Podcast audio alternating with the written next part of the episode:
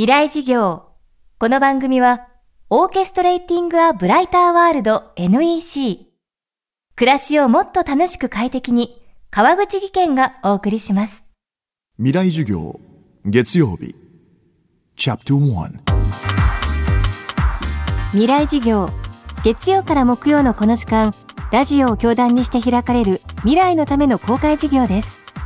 今週の講師は、健康社会学者で気象予報士の河合薫さんです。大学を卒業後、全日空のキャビンアテンダントを経て、1994年、第1回気象予報士試験に合格。気象予報士としてテレビ番組「ニュースステーション」などさまざまなメディアで活躍した後東京大学の大学院に進学健康社会学の分野で博士号を取得されている河合さん一般にはあまり聞きなじみのない健康社会学という学問ですが現代社会が抱えるさまざまな問題を解決するヒントに満ちていると河合さんは話します。未来事業1時間目。テーマはヘナチョコな自分でいい。健康社会学っていうのは、まあまさしく今の時代にとても必要な学問です。個人と環境との関わりに注目して人の生き方を考える学問が健康社会学です。なので心理学と比較すると分かりやすいんですけども心理学では自分が強くなることがゴールです。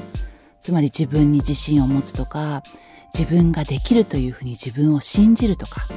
自分で目的を掲げるとかとにかく自分自身が強くなって一歩前に踏み出す。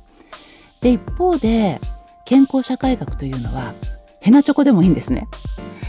あの自信を持てっていうふうに言われてもどうやったって自信が持てない。自分のこと信じろよって言われてもどうやっても信じられない。だけどもこの会社ならとかこのチームならとかあるいはこの人がいるなら不安だけども勇気を出して一歩前に踏み出してみようと。そういうふうに思えるような人とのいい関係がある社会。共同体。それをゴールとするのが健康社会学です。人と人がいい関係を保てる共同体こそがゴール。まずはヘナチョコな自分を認めてあげることが大きな意味を持っています。人間ってまあ今は特にね自分の個を確立することがとても重要だというふうに言われますけども唯一無二の個なんていうのは存在しないわけですね。人間っていうのは常に共同体の中で誰かとこう相互依存をしながらそして自分の子を確立していく。ですから周りの力なしに自分の能力が引き出されることもないですし自分自身の居場所を得ることも周りがあるからこそ自分の居場所を得て自分の存在意義を確認することができる会社の中でね見てもあるチームにいた時にはなかなか使い物にならなかったとダメだダメだっていうふうに言われた人がチームが変わって周りの上司であるとか同僚が変わった途端にものすごく光り輝く場合ってあると思うんですよ。やはりやっぱり人間の子というのは自分自身のことあと周りの社会の中での自分の居場所とその相互作用によって自分のアイデンティティっていうものが出来上がっていきますのでやっぱり自分だけの力じゃ自分にはなり得ないんですよね。コミュニケーションってねあくまでも受け手が決めるものなんですよその言葉の意味というのは。だから理不尽だし伝わらなくてみんな悩むわけですよ。送り手のメッセージがあってもメッセージは言葉に乗らないですから言葉というのは形がないものでそれを100%形にするということは無理なわけですよ。わからないから必死でああ言ったりこう言ったり面と向かって顔を見たりいろんなことをしたり時には手紙にしたためたりいろいろな手段で相手に伝えたいと思うだからこそ伝わった時にやったって思うしものすごい心地いい気持ちになるわけですよね。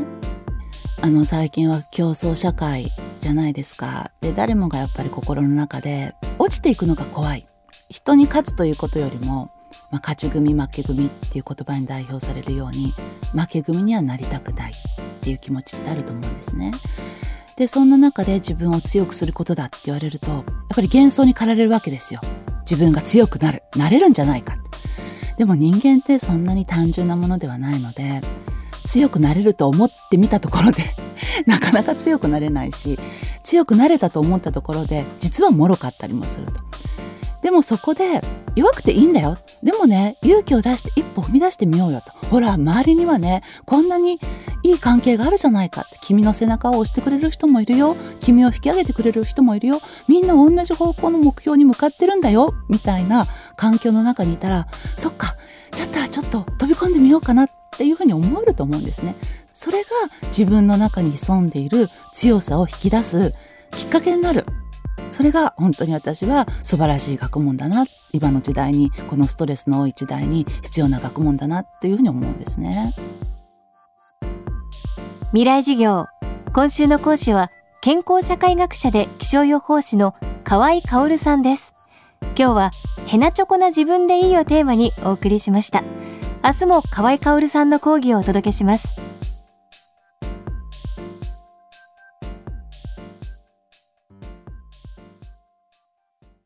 川口技研。階段での転落。大きな怪我につながるので怖いですよね。